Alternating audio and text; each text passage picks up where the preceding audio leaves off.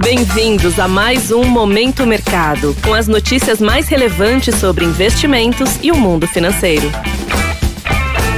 Muito bom dia para você ligado no Momento Mercado. Eu sou Tailão Oliveira e bora para mais um episódio desse podcast que te informa e te atualiza sobre o mercado financeiro. Hoje vou falar sobre o fechamento do dia 12 de maio, sexta-feira. Cenário internacional. No exterior, as bolsas americanas encerraram todas em queda. Esse cenário se desenha em meio à possível recessão americana que está sendo projetada por alguns agentes do mercado no segundo semestre deste ano. Além disso, nos Estados Unidos estão ocorrendo discussões a respeito do aumento do teto da dívida pública, que, se não aprovado pelo Congresso até junho, segundo Janet Yellen, secretária do Tesouro americano poderia ocasionar uma catástrofe financeira. A curva de juros dos títulos americanos, considerados os mais seguros do mundo, teve tom de abertura em meio à continuidade de uma inflação que, segundo dados, segue de maneira persistente. O índice DXY, que mede o desempenho do dólar ante seis moedas fortes, apresentou fortalecimento. Com base no tom de maior aversão a risco, o dólar costuma ser uma reserva de segurança cenário nacional. A respeito do ambiente local, o real valorizou comparado ao dólar. A moeda americana encerrou os negócios a R$ 4,92.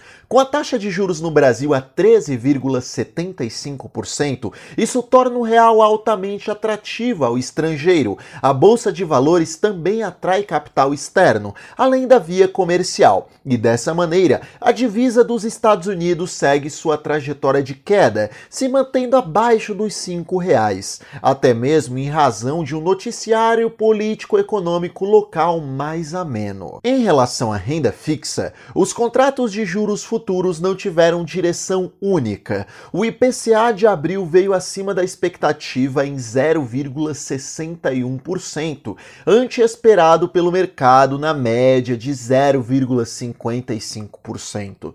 Isso reforça a possibilidade de uma taxa Selic em manutenção, possivelmente por mais tempo, o que explica a alta das taxas curtas na curva de juros. Em contrapartida, os contratos mais longos tiveram dinâmica dinâmica de fechamento. Sobre o Ibov, o índice fechou em leve valorização a 108 mil pontos. Já é o sétimo pregão consecutivo que nosso índice está em alta, a maior sequência desde agosto do ano passado, o que demonstra o bom humor dos investidores. Vale destacar a Petrobras, empresa com uma das maiores participações no Ibovespa e que saltou 9% na semana anterior, em razão de um dividendo sendo generoso aos seus acionistas, além de um lucro líquido acima do consenso, bem como redução da dívida bruta.